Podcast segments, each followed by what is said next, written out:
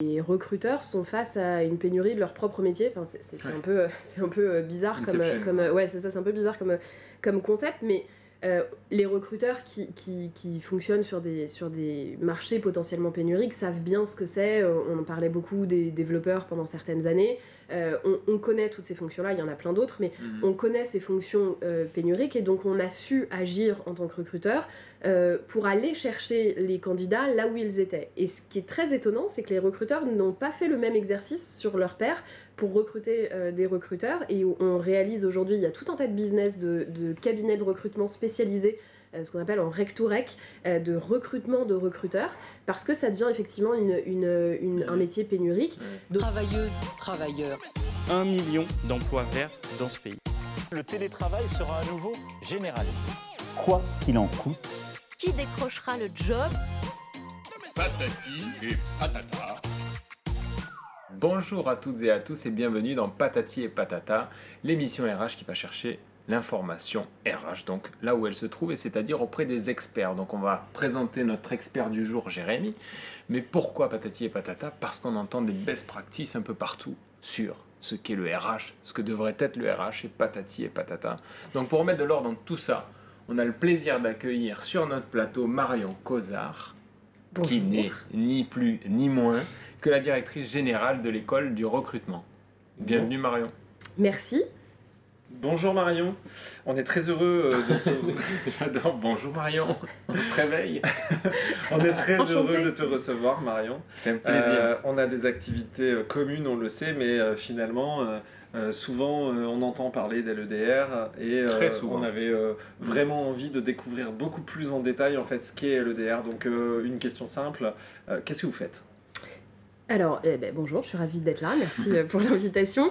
Euh, l'école du recrutement, comme son nom l'indique, on n'est pas allé euh, chercher très loin, on est une école et on forme au recrutement. On a aujourd'hui deux populations qu'on forme, les recruteurs déjà en poste ou les recruteurs en devenir. Donc on a un parcours de formation en ligne qui est dédié aux recruteurs en poste. Pourquoi en ligne? Par simplement pour faciliter l'apprentissage euh, en situation de travail. Donc, donc l'école de recrutement en digital. Exactement, avec un parcours à distance. Donc c'est des modules des modules, on a aujourd'hui un parcours qui dure 30 heures, qui est certifiant, euh, donc on en est très fiers, euh, parce que ça, ça aide beaucoup, pas facile, hein, ça aide beaucoup les, les, les, recruteurs à valoriser aussi leur, leur métier et leur expertise.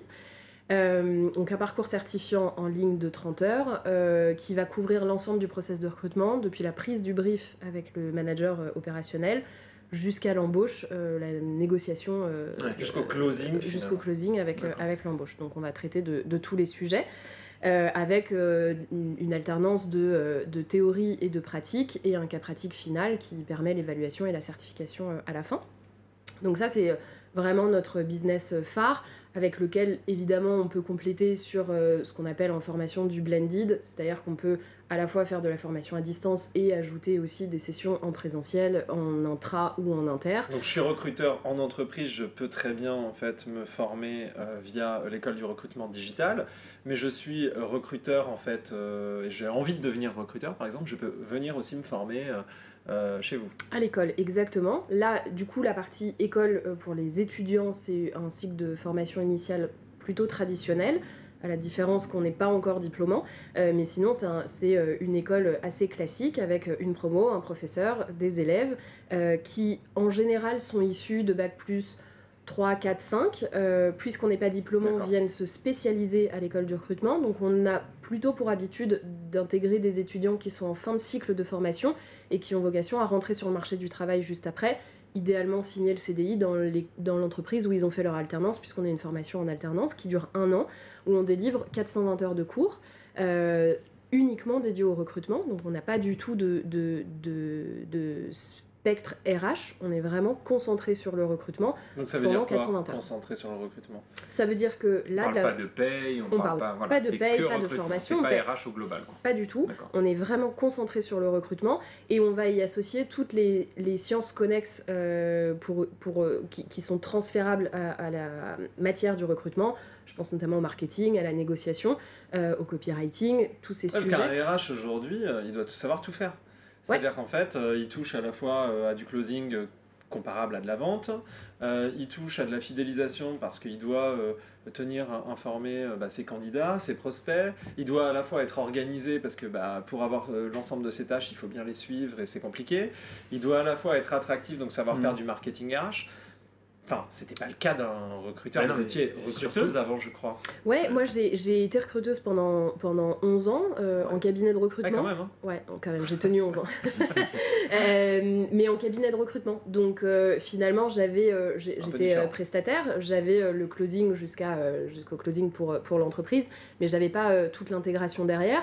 Néanmoins, c'est aussi des profils de recruteurs qu'on accompagne. On forme aujourd'hui beaucoup de recruteurs en cabinet parce que toute la partie recrutement n'est pas euh, n'est pas aujourd'hui euh, euh, enseigné dans les, cursus traditionnels qu'on connaît, qui sont soit école de commerce, soit sociaux, psycho ou école RH. On a un volume d'heures de recrutement qui est très très faible. Parmi tout ce qu'on y enseigne, quoi.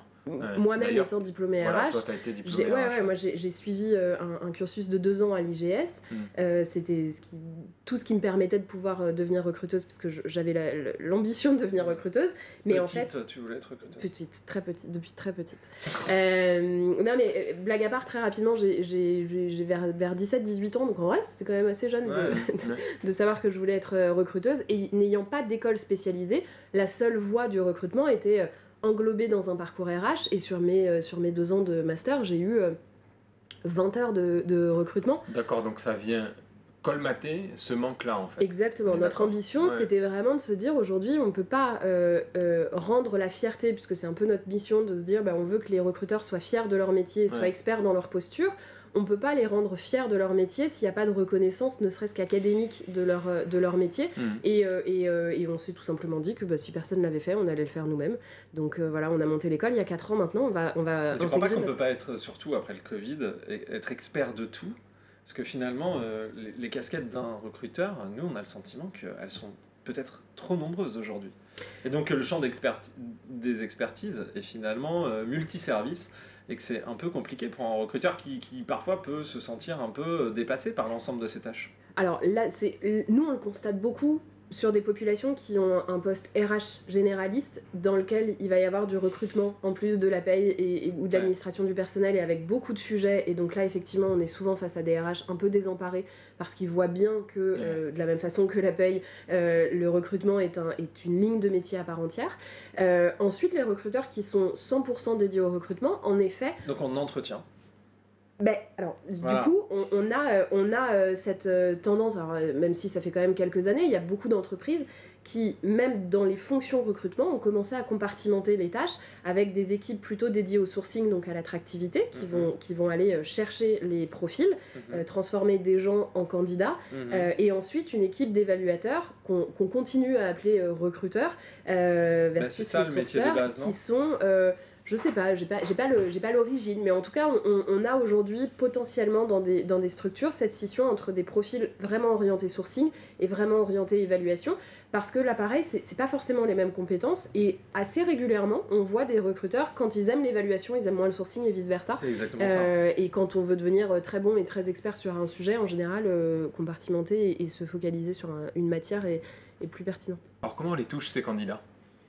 Quand tu crées une école Comment tu Nos étudiants, comment euh, c'est compliqué. Pardon, j'ai dit candidat, mais ouais, ouais, professionnelle, mais... comment tu touches ces... Nos candidats étudiants. Tes euh, candidats étudiants, merci. Nos candidats étudiants, c'est compliqué de les trouver parce qu'on a une, du coup, notre positionnement historique, il est plutôt d'être très connu des entreprises et des professionnels qui sont déjà en poste, donc notre audience, elle n'est pas, elle est pas auprès des étudiants. Vous êtes ouvert depuis combien de temps à l'EDR L'école du recrutement existe depuis 10 ans euh, et l'école pour les étudiants, euh, la, fonction euh, école-école depuis 4 ans, depuis 2018. Donc là, on lance notre quatrième promo.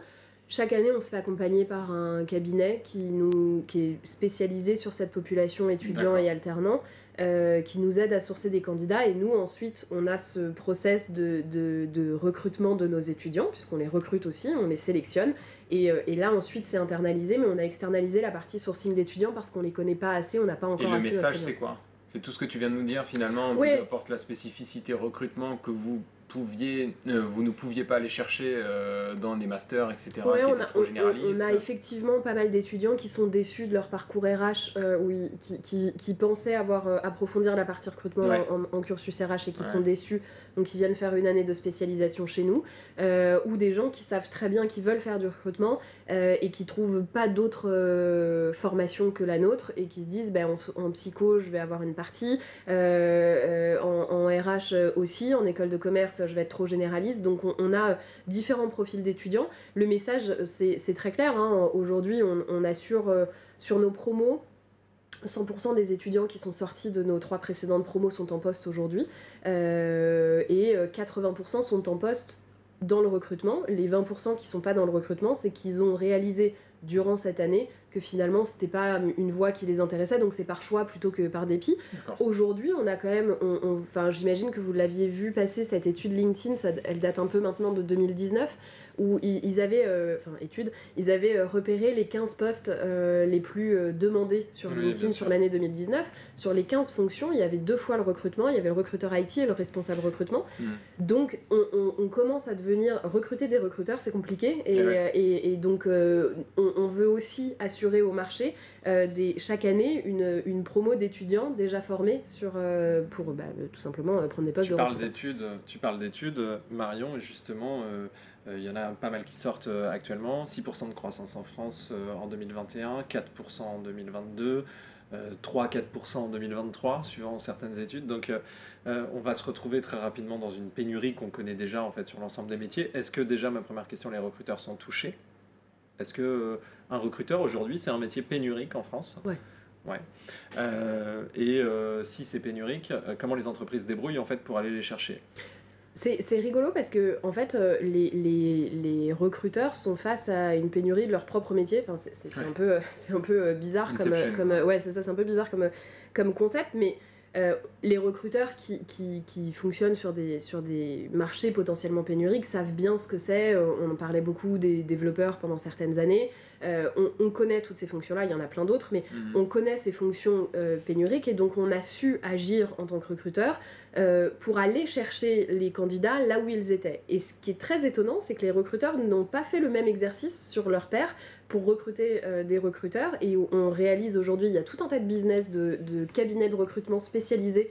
euh, ce qu'on appelle en rec to rec, euh, de recrutement de recruteurs, parce que ça devient effectivement une, une- une- un métier pénurique. Donc, Et tous les métiers deviennent pénuriques. Parce que là, on est dans une période où euh, un technicien de maintenance c'est pénurique, un recruteur c'est pénurique, euh, tous Ouais, les métiers cartes- les cartes- spécialisés sont pénuriques, même les le cartes vont être commercial euh, aujourd'hui rebattues quand même. est pénurique. Donc, il y, a- il y a beaucoup Avec de... le Covid et le changement aussi de, des, des- de, de mindset de chaque personne qui, euh, qui ne veut plus faire le métier qu'il qui, qu'il faisait hier, quoi, tu vois. Donc il y a Ouais, aussi c'est ça. ça. Puis je c'est une pense opportunité. Ouais. J'espère en tout cas, euh, mais, mais j'ai, moi j'ai plutôt la sensation de voir les choses évoluer, euh, même si du coup j'ai arrêté le recrutement en 2017. Je recrute euh, maintenant en interne pour l'école, mais plus. plus Ouais, tu euh, vas nous en parler d'ailleurs. euh, voilà, donc les, les volumes sont très différents de ce que je pouvais faire euh, en, en cabinet évidemment. Euh, néanmoins, j'ai la sensation que de plus en plus de recruteurs ont compris le message de la transférabilité des compétences. On est Mm. beaucoup moins dans le clonage. Tout ça, c'est des, prises de conscience qui ont été je pense, pas mal intégrées, pas assez. Il faut qu'on continue euh, évidemment à, à prêcher la bonne parole là-dessus, mais je pense qu'il y a déjà beaucoup de progrès qui ont été faits sur, sur, ces, euh, sur ces sujets. Et donc, on arrive de plus en plus à, à voir ces reconversions. Et effectivement, je, je pense que les deux dernières années qu'on vient de vivre vont accélérer cette, euh, ce- cette partie-là, d'avoir beaucoup de, de personnes qui, qui, qui veulent retrouver un sens à ce qu'elles font. Et, tu dirais euh, que le job, finalement, si on parle de n'importe quel job, les jobs passent en seconde position maintenant et que ou la alors, partie les, perso les est beaucoup- candidats. est plus euh, en amont? Même si ça existait déjà avant le les, Covid. les candidats ont envie de, de trouver un, un job qui fait sens et qui résonne pour eux. Voilà. Donc euh, je pense qu'on n'invente rien, ça a toujours été le cas. Peut-être qu'il y a eu des périodes de, de l'histoire où on avait plus le, le luxe de se le permettre ou pas. Mais enfin, finalement, on parle beaucoup de génération X, Mm. X, Y, Z, Mm. etc. En fait, euh, même nos parents n'avaient pas envie de s'embêter dans une entreprise, sauf qu'ils avaient peut-être moins le choix. Et, et Ouais, voilà. c'est Mais, ça. et aujourd'hui, on a plus l'habitude de, de le Est-ce que c'était pas une question de priorité? Je pense que c'était une question de libération de la parole aussi. C'est-à-dire Ouais. qu'avant, on pouvait moins se permettre de le dire. Aujourd'hui, on, on- on dit beaucoup plus facilement ce qu'on pense et, et tant mieux. euh, moi qui aime beaucoup dire ce que je pense, c'est- je trouve ça euh, super chouette. Maintenant, Euh, et, peut-être que les entreprises en face sont pas exactement habituées à entendre des candidats qui ont des, des envies et qui les expriment. Tu as même des, des, candidats apparemment qui mettraient sur leur CV télétravail 100%, full remote, et qui enverraient leur CV de cette manière. Ouais, mais je pense que c'est, enfin, y a, on l'a vu en un an et demi, il y a beaucoup d'entreprises qui ont réussi à fonctionner comme ça, et il y a un, un... beaucoup d'avenants qui ont été signés, il y a beaucoup d'entreprises finalement qui ont basculé. Qui ont basculé, ou d'autres qui ont aussi rétro-pédalé, euh, sans trop comprendre pourquoi, parce que finalement ça marchait assez bien, et puis euh, finalement dès qu'on a l'occasion de revenir aux vieilles euh, pratiques, mm. on y revient. Mm. Donc ces entreprises-là, je pense, perdront sur le long terme en fait dans, dans, leur attractivité forcément oui ça fait partie des, des, choses qui deviennent importantes pour les pour les pour les candidats mais en fait nous-mêmes étant étant travailleurs on voit bien que, que c'est assez confortable de pouvoir ajuster son organisation de temps de travail. Euh, mais je suis assez d'accord avec toi, peut-être que c'est une libéralisation de la, de la parole euh, et que nos parents avaient ces mêmes, euh, ces mêmes besoins, ces mêmes envies, sauf que soit ils étaient muselés par, par la période qui ne le permettait pas, mais aussi et surtout par, par les mœurs qui ne te permettaient pas de. Oui, puis il y a une instantanéité de demander que tu as maintenant, que tu n'avais pas du tout avant, donc du coup, tu as envie d'avoir. Enfin, du coup, venir perdre une heure pour euh, simplement prendre un café avec ton collègue, tu peux considérer à un moment donné que c'est une perte de temps. Mm, mm. Sauf quand c'est du plaisir et, euh, et que c'est euh, c'est spontané. quoi. Mais je pense que la, la, liberté dans les modes de fonctionnement, elle est, elle est assez importante. Nous, à l'école de recrutement, c'est alors on a la chance d'être une petite équipe, on n'est que, on est que 15 aujourd'hui. Donc, c'est faudra voir si on grossit, si on arrive à maintenir ça. Je, je pense que c'est culturel, donc oui, mais mais euh, on a cette énorme chance, nous, d'avoir toujours eu cette très grande liberté dans, le, dans, le, dans nos modes de fonctionnement, et c'est euh, ancré culturellement chez nous. C'est-à-dire que nous, le télétravail, c'est quelque chose qui existait, euh, qui existait bien avant le, Covid et compagnie. On a, on a pris nos premiers locaux, bah, on, était, on était un peu en, en colloque avec vous, mais on a pris nos premiers locaux en 2018 nos vrais premiers locaux à nous. Donc la boîte avait 8 ans, donc finalement c'était assez tard. On a beaucoup fonctionné euh, en remote, donc euh, le, le, mm. Covid, nous, nous a juste euh, ramené dans nos salons. Vous étiez déjà habitués finalement à travailler on avec était déjà installés, des outils, des outils collaboratifs entre vous, etc. Oui, tout à fait. Et c'est vrai qu'on n'a on pas eu de bascule de, de... significative, quoi, puisque c'était déjà Sur l'organisation du travail mm. chez nous, le, le Covid n'a pas eu d'impact. Ça a eu de l'impact plus socialement pour les, pour les salariés les plus extravertis qui ont besoin de contact Hmm. Euh, mais, mais, globalement, euh, non, ça n'a pas changé. Alors aujourd'hui, Marion, comment on se rend attractif quand on est une entreprise? Est-ce que, euh, est-ce que selon toi, est-ce que vous apprenez ça d'ailleurs aux recruteurs Comment rédiger une annonce, etc. Ouais. est-ce que vous rentrez en fait dans tout ce schéma d'attractivité? Oui, on a à la fois pour les, recruteurs et à la fois pour les étudiants, on a une, toute une partie sur l'attractivité, sur la marque employeur, qui est en fait extrêmement liée à la culture de l'entreprise. Euh, et du coup, oui, on forme et on apprend aux recruteurs euh, en poste ou en devenir à comprendre la culture de l'entreprise dans laquelle ils travaillent et à la, et à la redescendre, euh, à la structurer, à mettre des mots dessus et à la rendre réellement visible. Mm-hmm parce que euh, on, on, avait fait, euh, on avait fait le, travail de regarder les, les tu sais, les, les, grandes, les grands mots qui sont euh, mis sur, les, tous les sites corporate des grands groupes, c'est tous les mêmes, c'est toujours les mêmes valeurs, etc. etc. Mais il n'y a aucune entreprise qui peut se vanter d'être malveillante. Évidemment, on est tous bienveillants. c'est un peu les, les, trois, les trois dynamique et motivée. Euh, sur Je suis. Euh, c'est quoi tes, tes, points négatifs? Bah, En fait, je suis, perfectionniste. Donc, ouais, c'est la même Donc, chose. Donc, oui, nous, ce qu'on encourage les recruteurs à faire, c'est de se, se, dégager un peu de mm. ces valeurs très euh, marketing. Et peut-être que l'entreprise est réellement bienveillante, c'est cool, mais c'est pas tout à fait une valeur, puisqu'on explique le, le, principe de la valeur. Il faut qu'il y, ait, qu'il y ait une contre-valeur pour que ce soit réellement une valeur. Il faut qu'il y ait un, un, un, contraire. Donc, évidemment. Donne-nous un exemple. Bah, la bienveillance, euh, personne va se vanter d'être malveillant. Euh, malveillant. Donc c'est une valeur. Évi bah, évidemment, c'est pas une valeur différenciante. Hmm. En tout cas, différenciante, oui, c'est une valeur, mais différenciante. Euh, or, chez nous, on a, par, pour te donner un la transparence, par exemple. Chez nous, on a la, on a la transparence, où on a, le, on a une culture qui est très forte, qu'on a rédigée, euh, qui est disponible sur notre site, euh, accessible à toutes les personnes qui veulent postuler chez nous, qu'on donne très tôt d'ailleurs dans le process de recrutement pour que les gens sachent bien où ils mettent les pieds et, et qu'il n'y ait pas de déception, ou, voilà, parce que c'est Mmh. très, très fort. Une espèce de tamis euh, très serré. euh, Ouais, on, l'appelle en plus avec toute la radicalité qui nous caractérise, on l'a appelé les 10 commandements. Donc Ouais, on a nos 10 donc c'est très commandements clair, qui sont, euh, qui sont accessibles. Il y en a un qui dit, qui, qui, qui dit dis les choses. Chez Mm. nous, on a cette culture de la parole, on, on se dit tout. Alors évidemment avec euh, l'objectif euh, Mm. d'être constructif. hein, euh, enfin, on va Et pas, euh, la bienveillance. et- alors c'est avec ou sans bien, enfin bienveillance dans le Dire sens les choses, avec dire ou sans tact. Voilà. Ouais. C'est- Tact, C'est-à-dire qu'on peut dire les choses de façon maladroite, par contre l'objectif c'est de se faire, euh, Avancer, évidemment c'est de- ouais. c'est d'être constructif. Il y a des entreprises dans lesquelles dire les choses n'est pas une bonne chose. Mhm. Et, et, et c'est pas grave, euh, parce que nous, il y a plein de candidats qui ne savent pas dire les choses et qui Mhm. sont très malheureux dans notre euh, Mhm. entreprise potentiellement parce que on se dit trop les choses. Bon, bah, toutes ces Tu parles de quoi, par exemple, des entreprises ultra politiques, etc. peut- oui, euh, mais ça a peu- tout de suite une connotation négative. Or, en fait, il y a pas mal de, de- de gens qui, Mm. intrinsèquement, n'aiment pas forcément parler en toute transparence, ou n'aiment pas toujours tout dire et préfèrent euh, euh, mesurer les choses ou apporter les Se choses avec plus de rondeur, ouais. ce qui n'est pas le cas chez nous.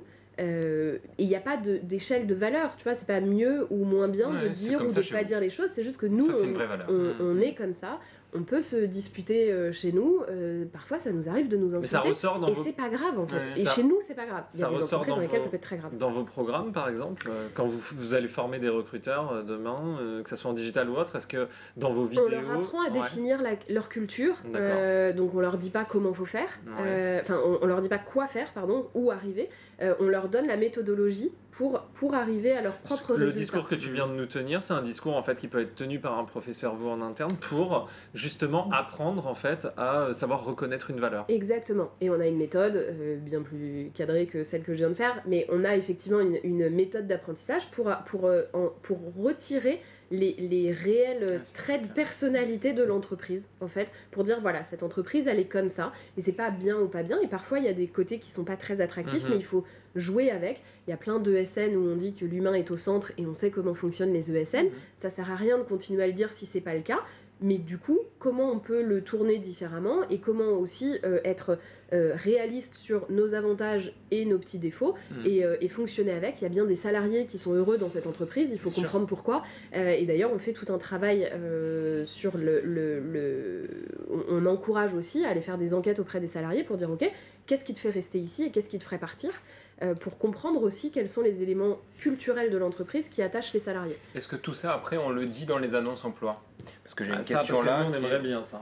Ouais, alors, il y a une question là qu'on a, rédigée, c'est est-ce qu'on rédige une annonce emploi euh, comme en 2018 C'est une question peut-être pas. con, mais, mais Non, pas et con, si c'est pas pas le, non, mais si c'est pas le cas, qu'est-ce qui a changé depuis 2018 Enfin, c'était le pied né, 2018, 2015, peu importe. Qu'est-ce qui a changé depuis dans l'écriture des annonces emploi? Ou alors qu'est-ce qu'il de- qu'est-ce qui devrait changer? Qu'est-ce qui doit Si changer? Parce que malheureusement, ça change Ah pas assez vite. On Voilà. a encore beaucoup d'annonces euh, d'emploi qui sont, pardon, changent mais jamais. vraiment très Qui chiantes lire. jamais, c'est Ouais, c'est- non, mais c'est c'est ce qu'on se dit nous avec Thibaut, c'est qu'en fait on a des annonces derrière, on emploi te qui demande restent euh, les mêmes avec la même forme depuis Et on te euh, demande 10 ans. derrière des marques employeurs hyper créatives et attractives, alors que derrière, quand tu cliques, il y a un clic, ce qu'on appelle nous déceptif, où tu tombes sur une annonce emploi qui est hyper bah, job description. Quoi, Mais Et, oui, il euh, doit y avoir une chaîne de valeur. Enfin, le, le travail doit être fait sur toute la chaîne de valeur. Effectivement, s'il y a un décalage entre la promesse et la réalité, ça va vite se voir. Euh, on, on travaille aussi beaucoup là-dessus. On accompagne les entreprises. Alors oui, on forme, mais, euh, mais euh, former des recruteurs, alors justement, à leur expliquer, euh, comprends ta culture,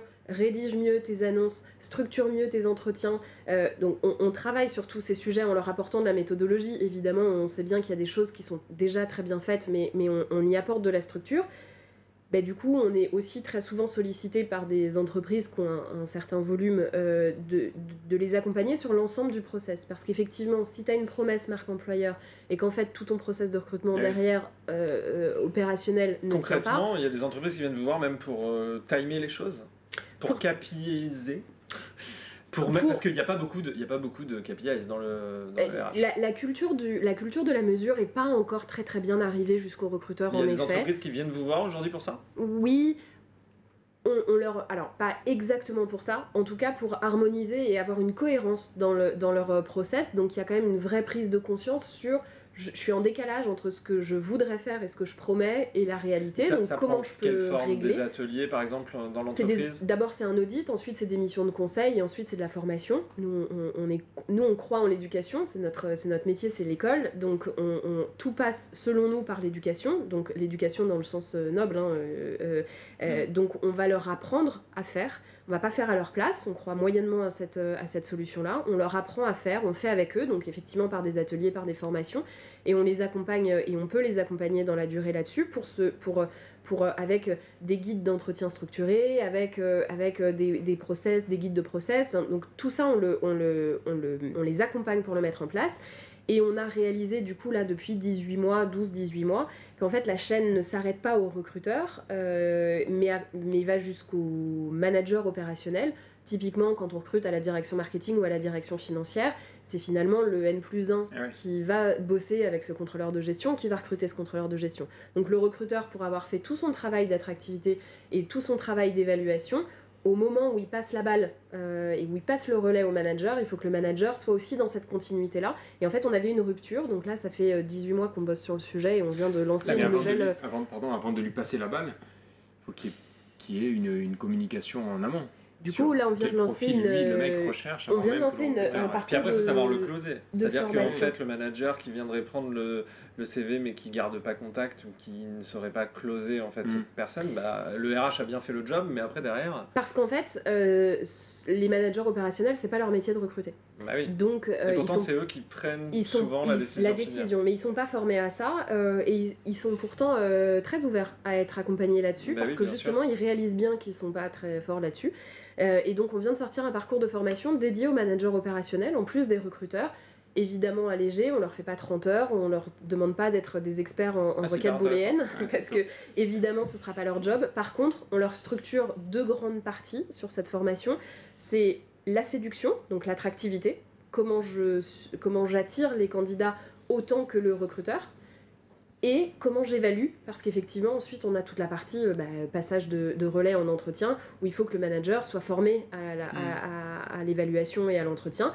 comprendre effectivement ce qu'il cherche, comment verbaliser son, ses critères de recherche, parce que, parce que HEC n'est pas un critère, donc euh, savoir comment se sortir de ça, et tout ça on les, on les forme ensuite, poser les bonnes questions, non discriminantes, euh, enfin voilà, et, et on a tout le process, on l'a fait avec euh, pas mal euh, d'entreprises en, en pilote l'année dernière, ça a très très bien fonctionné, on a des super retours, et donc là on le, on le, on est, on le sort là maintenant pour accompagner les, les, les managers, avec toujours la possibilité de le faire à distance pour pouvoir le déployer en, en volume, parce que bah, quand on est face à des entreprises qui peuvent avoir des, plusieurs centaines, voire milliers de, de managers opérationnels à former, il faut quelque Mhm. chose de très court, plutôt d'asynchrone, puisqu'on ne peut pas tous les réunir dans une salle pour, euh, pour le faire. Mhm. Là, tu nous as parlé donc de la formation euh, de l'école du recrutement. Ouais. Chez toi, comment ça se passe? Dans l'école du recrutement pour recruter Tu sais, on dit toujours les cordonniers sont les moins bien chaussés, etc. Comment ça se passe? On n'a pas été très bien chaussé euh, pendant, euh, pendant un bout de temps. Euh, on s'améliore. En fait, on a évidemment appliqué tout ce qu'on enseigne. Euh, on Et ça appliqué. marche pas. Et si, si, ça marche Ça, c'est super ma bien. Si, galère. si, ça- Euh, mais en fait, on apprend beaucoup parce Oui. qu'effectivement, euh, bah, là, typiquement, on, on est sur un recrutement et on parle beaucoup aux managers opérationnels. Et là, du coup, on a des, on a Ouais, des managers opérationnels et on réalise que dans notre pédagogie, il y, a des- il y a des angles qu'on prenait un peu, un peu court. Et en fait, ça vaudrait le coup peut-être de, de dimensionner un peu plus Donc cette c'est bien partie-là. Donc en ouais. fait, ça, ça nous aide nous-mêmes de, de le mettre en application. Et, euh, et euh, bah, comment ça se passe chez nous? Oui, on essaye de structurer au maximum euh, le- le- l'évaluation. On n'est pas les plus doués pour le sourcing, on le sait. Donc très souvent, c'est une partie qu'on externalise euh, auprès, de, auprès de recruteurs indépendants ou de cabinets. Et ensuite, sur toute la partie évaluation, on a mis, nous, en place euh, l'entretien structuré. Donc Mhm. on a nos scorecards, on a nos grilles d'évaluation, on a nos guides d'entretien euh, avec nos comptes rendus, etc. Et donc on a notre, notre process qui est, qui est très clair au démarrage et, et nos, nos grilles d'évaluation sur chaque fonction qui, est, euh, qui, se, qui se construit à chaque Au démarrage, ok. après, tu as l'onboarding, j'imagine. Après, on a un spécifique ou pas Ouais, on a. Alors pour le coup, ça, l'onboarding, on était plus préparé à l'onboarding qu'au recrutement, bizarrement. Euh, on a toujours été un peu plus fort. euh, Enfin, on l'a vite travaillé Ouais. parce qu'on a eu, on a eu quelques, quelques onboarding ratés. Donc on a vite euh, rectifié le tir. Moi, avant d'être la directrice générale, j'étais la directrice commerciale de l'école de recrutement. J'y suis depuis 5 ans. Donc j'ai beaucoup recruté de profils commerciaux, qui, est- qui est une population un peu spécifique à recruter parce que assez volatile, pas très fidèle, et il y a beaucoup de monde sur le marché. Donc déjà la sélection est complexe, l'évaluation est pas évidente parce qu'on a souvent des gens très convaincants en face de nous. et ensuite l'intégration, effectivement, il faut savoir aussi les fidéliser. Donc Mm. nous, notre onboarding, il dure trois semaines, et jusqu'à maintenant... Ouais, quand même, hein. Ouais, c'est long. Ouais. Ouais, Même pour les commerciaux, ça veut dire qu'on accepte que le premier mois il y ait zéro de chiffre d'affaires euh, et c'est ok avec ça. on- Donc euh, c'est pour les commerciaux que c'est plus dur parce qu'en fait ils sont un peu euh, sur les dents. À vouloir très, très, vite y aller, mais tant mieux parce que du coup quand ils démarrent ils sont à, ils sont à bloc. Vous leur dites, non, non, là c'est le moment où tu dois tout dire. Ouais, bah, tout intégrer. Ouais, Euh, surtout- tout d'abord. Avant de tout dire, tout intègre. apprendre, tout apprendre euh, et tout lire parce qu'on a beaucoup de voilà Ouais. euh, et euh, pour le moment ça marche encore parce Mm. qu'on on est que 15 je sais pas il faudra probablement si on grossit le changer mais pour le moment on fait un- une espèce de vie ma vie Ah. avec chacun des, salariés ou chacun des grands métiers de, de l'entreprise donc donc chaque nouvel arrivant doit évidemment suivre le parcours de formation et être certifié, c'est la moindre Mhm. des choses, mais en plus de ça, euh, avoir euh, passé au moins euh, quasi une demi-journée avec euh, chaque personne de, de l'équipe. D'accord. D'accord. C'est quoi l'ancienneté moyenne des collaborateurs chez l'EDR Ouh, alors comme euh, on n'est pas très RH pour le coup, euh, je suis pas très forte sur ces Ouais. sujets-là. Euh, Parce que c'est vrai que nous, on, connaît, on, on se connaît très bien. On a, on a une personne qu'on connaît très bien chez vous. Et après, c'est vrai que vous avez, vous avez très bien grandi, etc. C'est Mm. des personnes qu'on connaît pas forcément. Donc, euh, c'est vrai que c'était une question qu'on se posait à savoir. Ouais, j'ai pas, j'ai pas ce chiffre exact parce qu'en fait on a des, on a des salariés euh, très anciens. euh, Je dis ça, je serais pas y répondre non plus. hein, pour nous. Mais euh, Mais- Si, moi oui, mais Ah ouais, vas-y, combien? Chez nous c'est entre 2 et 3 ans. En- D'ancienneté, ouais. Ouais. D'accord. ouais, je pense qu'on est à peu près sur cette, euh, sur Ouais. cette. euh, On a mis une médaille à 3 ans. Oui. Mais on en a donné On s'est dit c'est le bout du bout. On en a donné qu'une. hein. Félicitations. Oui.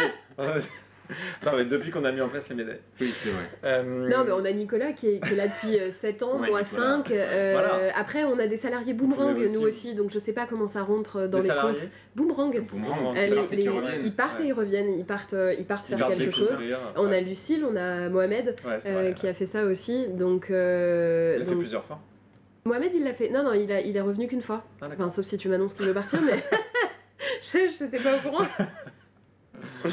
Euh, on a pas mal parlé en fait de ce qu'était le, le, le contour en fait du recruteur. Mm. Et finalement, dans tout ça, quand on essaye de trop euh, professionnaliser les choses, est-ce qu'il n'y a pas euh, un manque de feeling? Parce qu'on a longtemps dit, je pense que si on posait la question à, à des gens plus âgés que nous, on dirait qu'un recruteur, c'est d'abord en fait euh, euh, pas moins de l'expertise, mais plutôt du feeling. Et que c'était avant, ils étaient vus comme ça, ces gens-là. euh, ils devaient euh, euh, trouver, en fait, avoir le bon feeling avec la personne, ressentir les bonnes choses, etc. Et ça, c'est hyper. c'est pas du tout professionnalisé. Et donc, pour le coup, comment tu vois les choses là-dessus? Bah, parce que le feeling, ça se professionnalise pas beaucoup, parce qu'en en fait, c'est le mot poli pour dire euh, pile ou face, euh, qu'on se le dise, en fait, il n'y a pas de... C'est un peu la question. Voilà. Euh, non, je pense que les, les personnes qui sont convaincues que le C'est feeling peut-être pour ça qu'il n'y pas d'école. très important dans le recrutement, c'est des personnes qui probablement n'aiment pas assez le recrutement pour, pour comprendre que derrière, en mettant de la méthodologie, on est bien plus fiable. Et là encore, ça, touche un point qui, est la, culture de la mesure. Et je pense que les directions RH et les directions recrutement sont de plus en plus euh, euh, challengées sur ces sujets, mais c'est assez récent. Il n'y a, pas de a pas de culture de la mesure euh, dans, le recrutement. Or, c'est une fonction qu'on peut rendre scientifique comme beaucoup d'autres, et on le réalise, nous, on le voit. Le problème, c'est que euh, comme on ne mesure pas au départ, c'est compliqué d'avoir l'avant-après, mais si on mesure au départ et à l'arrivée, euh, évidemment, on sait que euh, rendre les choses scientifiques euh, les fiabilise. On a beaucoup d'études qui, qui existent sur, la, sur les biais cognitifs d'abord, et donc du coup le, le feeling c'est aussi ça, c'est euh, renforcer ces biais. Donc oui, tu peux avoir, a priori, un bon feeling avec des gens qui te ressemblent, donc ça, ça, ça reporte sur le- d'autres sujets du Est-ce que ton entreprise a besoin de gens qui te ressemblent? Pas forcément. C'est pour Voilà, ça que parfois on dit qu'il ne euh, faut pas se lier à son. C'est pour ça que le recrutement en visio, selon certaines études, était bien meilleur parce que bien moins inégal que le- l'entretien en physique. En fait, l'entretien en visio a obligé les entreprises à structurer leur, euh, leur entretien. Mhm. Parce que tu peux plus faire un entretien au feeling en visio, euh, t'as plus ce, ce truc qui Mhm. passe, tu l'as un peu mais beaucoup moins, et Mhm. donc tu es obligé d'évaluer sur des critères objectifs. Et là, tout à coup, dès que tu mets de l'objectivité dans, Ah, ta- dans ton évaluation, Ça devient a- plus dur. ça devient plus complexe. Et donc, effectivement, il faut une méthode qu'on enseigne, euh, qui, est, qui, est, une méthode qu'on n'a absolument pas inventée, hein, qui est la méthode de l'entretien structuré. Elle existe mm. depuis très longtemps, mais effectivement, il faut faire l'effort de la mettre en place. Et en fait, c'est. Euh, alors, moi-même étant une commerciale recruteuse en cabinet, autant vous dire que je suis arrivée avec mon énorme feeling quand euh, je recrutais. Moi, j'ai recruté au feeling très longtemps et je trouvais ça génial. Mais en fait, j'ai découvert en appliquant l'entretien structuré que je me plantais depuis des années et que c'est beaucoup plus confortable de recruter, mais même pour le recruteur, évidemment pour la personne qui d'avoir une méthode, d'avoir un mais en fait d'avoir une méthode et une méthode équitable, c'est-à-dire que est-ce que ton feeling arrive à un moment donné à la fin? Tu as deux, deux candidats? Après, il y a toujours des, des, personnes avec qui tu as euh, plus envie de passer du temps, mais de façon objective. Euh, est-ce que Ce cette que tu dis, c'est qu'il ne faut pas remplacer l'objectivité par le feeling seul, mais que le feeling n'est pas mort. Quoi. Mais le feeling n'est pas. tu, tu, auras toujours des interactions humaines. mais de toute façon. faut s'y fier quand même. Mais tu, peux, tu peux tout à fait évaluer de façon objective des soft skills aussi. Il n'y a aucun problème. Toute la méthode repose sur qu'est-ce que tu recherches. Donc, à travers le feeling, je, suis volontairement euh, provocatrice, mais en disant que le feeling, voilà, mais ce que, ce que je veux dire, c'est que à travers le feeling, tu cherches à évaluer quoi? Hmm. Est-ce que tu cherches à évaluer une personne qui va être, euh, euh, je sais pas, par exemple sur des commerciaux, qui va être avenante, qui va faire des icebreakers assez facilement, qui aura cette... cette... Mais du coup, ça, ça s'évalue? Tu peux évaluer la capacité de la personne à être avenante euh, parce que c'est lié à son métier. Est-ce qu'un contrôleur de gestion, on a besoin de ça? Peut-être pas. Est-ce que tu as besoin d'avoir un bon feeling avec un contrôleur de gestion? Enfin, j'ai rien contre les contrôleurs de gestion, mais. Ah, euh, euh, mais ça veut dire quoi avoir un bon feeling? C'est-à-dire pour toi, pour moi, c'est pas la même chose. Du coup, c'est. C'est de la subjectivité. C'est hyper, c'est hyper glissant. Après, tu as besoin du feeling aussi pour te dire c'est un élément qui va correspondre à la totalité de mon équipe, ou en tout cas à la majorité de mon équipe, pour qu'il y ait une bonne cohésion d'équipe. Donc ça, c'est important Mais ça, si tu as bien défini tes critères au démarrage, ça se, tu, sais tu sais sur quel euh, sujet ça doit coller avec ton équipe. C'est-à-dire, ça doit correspondre à mon équipe parce que mon équipe, elle a plutôt ce mode de fonctionnement. Typiquement, nous, sur les équipes commerciales, on n'a pas d'objectif individuel, euh, on n'est pas objectivé euh, individuellement et on n'a de toute façon pas objectivé financièrement. C'est-à-dire que nous, les commerciaux, n'ont pas de variable chez nous. Hmm. C'est un, marqueur très fort. D'abord, autant vous dire que ça écarte pas mal de monde. Hmm. c'est bah, ça écarte tous les commerciaux, quoi. Alors, on a réussi à en trouver quand même 4-5. on a fait le tour du marché. voilà. C'est bien parce que tu n'en euh, avais pas besoin de 200. Voilà, j'en avais pas besoin de 200. que tu vas y revenir sur ce, sur ce euh, Non, non, mais en fait, euh, les... Alors, pour la petite histoire, euh, ça a été une, un vote collégial de l'entreprise de supprimer la, la, le variable des commerciaux et les commerciaux eux-mêmes étaient ok avec le, le on ressent l'ADN donc euh, donc euh, voilà. Mais tu vois quelqu'un qui va euh, s'intégrer dans notre équipe commerciale c'est quelqu'un qui va être en phase avec toute la culture commerciale de l'entreprise. Et ça on sait l'expliquer parce qu'on a fait ce travail de définir les critères. Et du coup on sait quels critères on va chercher, on sait comment l'évaluer. Et du coup... Tu nous racontes une histoire mathématique. C'est-à-dire qu'aujourd'hui, il y a une méthode, il y a une culture chez l'EDR Juste ce qui peut être gênant en fait dans, dans, dans, l'histoire, c'est euh, que tout ça est lié finalement au digital, à votre première activité. Et ce qu'on comprend un peu moins dans la lecture, c'est peut-être euh, pourquoi ce besoin de physique en fait depuis 2018, alors que l'ensemble de cette relation, vous la gérez très bien et de manière très mathématique euh, sur la partie digitale? Pourquoi on a décidé de ne pas mettre l'école 100% à distance. Ouais, pourquoi? En 2018, les gens avaient besoin de se voir. Ouais, je pense qu'on avait, on n'a pas imaginé le faire autrement en 2018. Peut-être c'est vous, pour vous, c'est le Graal aussi d'avoir une matérialisation de l'école? Je pense que c'est quand même plus. Alors, il y, a différents points. Il y a une approche pédagogique qui est peut-être différente auprès d'un professionnel qu'auprès d'un étudiant. Mhm. Euh, on a déjà beaucoup de mal à, intégrer du volume d'étudiants. Si en plus on leur dit que c'est euh, depuis leur, euh, leur studio, ça, ça, peut être un peu compliqué. Blague à part, on a évidemment fait la promo de l'an dernier, malheureusement 100% à distance parce qu'on n'a pas eu le choix avec les mhm. confinements. ça a été compliqué. On voit que l'expérience pédagogique n'est pas exactement la même. On a réussi, mais c'est pas exactement la même pour le prof comme pour, le, comme pour les étudiants. Il manque notamment toute la cohésion de la promo. Euh, les travaux de groupe sont plus complexes à organiser. Il y a moins de fluidité. Euh, et, comme notre, euh, notre programme de cours a été construit euh, autour de, de, de, différents groupes, on l'a organisé sur quatre maisons comme, comme dans Harry Potter. Donc on a tous les étudiants sont répartis dans des maisons, il y a des travaux de groupe, etc. Je pense que c'est plus, on a des, des cols chaque semaine de cours comme en prépa, donc un travail vraiment au tableau c'est plus compliqué à transposer à distance. On a réussi à le faire, mais le programme a été pensé en effet physiquement parce que je pense que construire un, un, parcours 100% à distance, là pour le coup, ça aurait été un peu, un peu irréel et un peu ambitieux. Notre parcours de formation à distance, on l'a construit parce qu'on l'avait on, l'avait rodé euh, en présentiel euh, avant chez des clients et on a su le transformer ensuite en, distanciel. Le parcours pour, euh, pour les managers opérationnels, c'est pareil. Ça fait un an et demi qu'on le rôde en présentiel chez des clients et là on peut le passer à distance. Donc voilà, peut-être qu'un jour on aura une promo, une promo d'étudiants 100% à distance. Non, mais, on peut se dire on aime bien les avoir avec nous. T'en parles de manière mathématique, donc on pourrait aller euh, jusqu'à euh, une finalité qui est se servir de la data et puis livrer finalement euh, un guide même sans, sans théorie où on te demanderait simplement en tant que recruteur d'appliquer en fait ce dont vous vous êtes aperçu et qui a l'air de fonctionner. Ouais, alors après nous on n'a pas notre vision pédagogique, c'est pas de dire euh, il faut faire comme ça, mhm. c'est de, de prouver, mais ça c'est des, des, convictions nous euh, qu'on a, euh, c'est des convictions sur la pédagogie qu'on a, qui est d'expliquer. on pense que les gens sont, sont, tout à fait en capacité de comprendre quand on leur explique les choses, et on reprend depuis les, les, les, les vraies bases, on part du principe que rien n'est complètement acquis, donc on, on, repart depuis le tout début, et on va tout expliquer, et on va tout expliquer avec effectivement des preuves euh, et des preuves scientifiques de dire, ben voilà, l'évaluation, typiquement l'évaluation par l'entretien structuré euh, a, une, a une prédictibilité qui est euh, de X% versus un entretien au feeling. Une mise en situation, ça, ça prédit une réussite en poste de X%. Et donc ça, on le sait, c'est des choses qui ont été, qui ont été prouvées. Donc maintenant, on se dit, ok, bah, on va ah, prendre les méthodes d'évaluation les, scientifiquement les, les, plus fiables. Euh, et, puis, et puis ensuite, euh, si on veut euh, toujours remettre un peu de feeling en allant boire un verre avec, avec le candidat à la fin du process, c'est possible.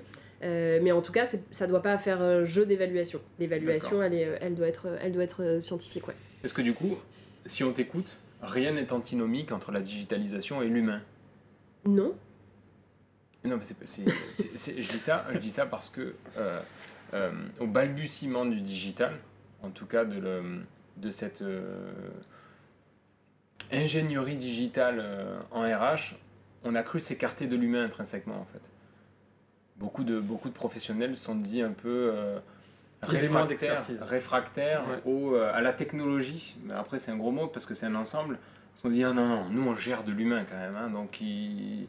Ouais, mais comme on a quand même beaucoup de recruteurs qui gèrent des volumes euh, un peu déments, ouais, ils, sont euh, contents, en fait, de ils gèrent, ils gèrent de l'humain comme des robots, donc autant le faire faire à des robots. Hmm. Euh, et, et, quand. Plus que jamais avec l'augmentation. Bah, quand on a des robots qui peuvent répondre à, des, à tous les candidats qui postulent, bah vaut mieux un robot qu'un humain qui répond pas. Vaut mieux un, un, robot qui répond qu'un humain qui répond pas. Donc en fait, il y a quand même plein de pans du métier qu'on peut tout à fait automatiser pour libérer justement du, vrai temps humain et, utiliser le, cerveau sur les bonnes choses. Mmh. Personne n'aime envoyer une réponse négative à un candidat, du coup on le fait pas. Ben oui, mais du coup, enfin, voilà. Bien sûr. Et dans quel timing? Et dans quel timing et comment? Exactement. Merci beaucoup Marion. Merci, très Merci à vous. Merci. Je crois que on a bien compris ce qu'était l'EDR. Maintenant. Il était temps. on a C'est une blague évidemment. Hein. C'est une blague, mais c'est vrai qu'on a bien fait le tour en fait de ce que vous proposez et merci d'être venu nous voir. Merci. À très vite. Félicitations aussi félicitations. pour ce parcours. Ben, merci. Et euh, à très vite. À très vite. Merci. À bientôt. Travailleuses, travailleurs. Un million d'emplois verts dans ce pays. Le télétravail sera à nouveau généralisé. Quoi qu'il en coûte. Qui décrochera le job? Patati et patata.